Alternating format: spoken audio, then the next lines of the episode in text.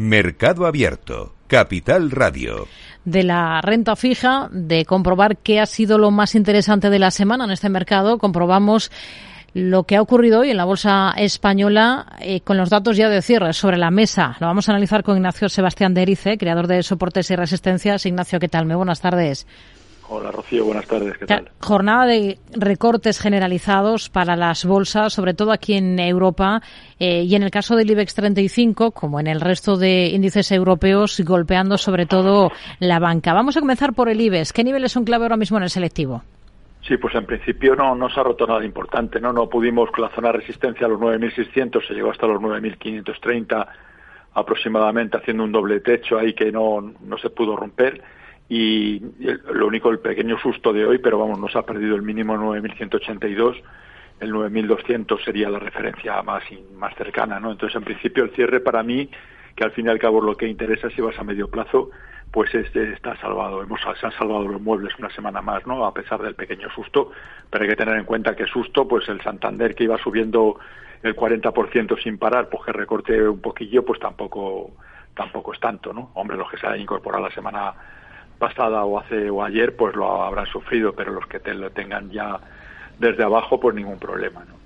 ¿Y cómo de dañada queda a corto plazo la estructura de los grandes bancos del IBEX después de lo que hemos visto esta sesión? El Sabadell ha sido el más castigado, es el que más sube este año.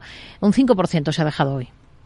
Sí, pero en principio lo que comentaba hace un momento, ¿no? Mientras han respetado la zona de soportes, todo, algunos lo han perdido en el intradía, pero al cierre, por ejemplo, Sabadell, que está ahí claramente en torno a los 1,20 lo ha respetado, Bank Inter también, que también lo perdió, ha recuperado casi el 2% desde los mínimos, pero el cierre ha sido bueno por encima de los 6,45, Santander 360, el BBV también por encima de 7, o sea que prácticamente están todos todos ahí salvados, ¿no? Entonces lo único eso, fijarse los mínimos de hoy para, para sobre todo el que aquellos pequeños inversores para los oyentes que se hayan asustado hoy en la apertura, sobre todo en la primera hora de negociación, hmm. que siempre el viejo dicho ese que dicen que que los mercados los abrimos los aficionados y los cierran los profesionales, pues hoy ha sido un claro ejemplo de ello. Hmm. Si miramos otros valores más allá del sector financiero, tenemos entre los más castigados también, por ejemplo, a la aerolínea IAG, más de un 3% de recorte. ¿Qué cabe esperar ahora de, de la compañía? Sí, IAG se ha quedado en el lateral alcista entre el 1,80 que no es capaz de romperlo y el 1,60 y más o menos está ahí, no se puede ajustar hasta 1,65 y 1,75 los, los que trabajen a, más corto plazo, pero en principio las referencias siguen muy claras y mientras no pierda la zona de los 1,65, los mínimos de hoy serían una referencia estupenda y por arriba ahora ya deja un huequillo de agotamiento, pues ese sería eso. Si vemos que la semana que viene no puede con el 1,73, se empieza a frenar sobre 1,72, 1,72 y medio, pues ese sería el punto para recoger beneficios, el, que tenga o asumir pérdidas, según los casos de cada cartera. ¿Y en? Meliasi también está bien fuerte, fuerte y alcista. Este le bajó muchísimo y ahora está también, está como todos, ¿no? O sea, romper los 6.30, 6.40, pues son revalorizaciones importantísimas y le cuesta. Y ahora también, mientras no pierda la zona de los 6, 10, 6 euros también se puede tener sin ningún problema en cartera. Hmm. Mafre es otro de los valores que hemos tenido en el punto de mira esta jornada. Hoy ha celebrado Junta General de Accionistas. ¿Cómo ve por técnico ahora mismo a la compañía aseguradora?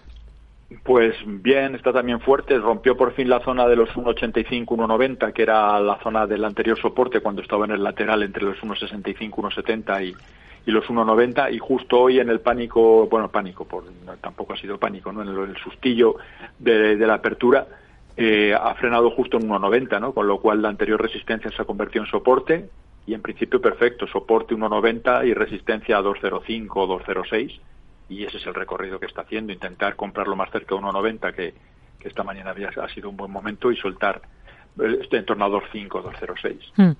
Tenemos a AENA en el punto de mira porque ha sido el único del IBEX, junto con eh, Iberdrola, que ha terminado plano, que ha subido AENA un 1,28%. Escenario con el que trabaja para la compañía.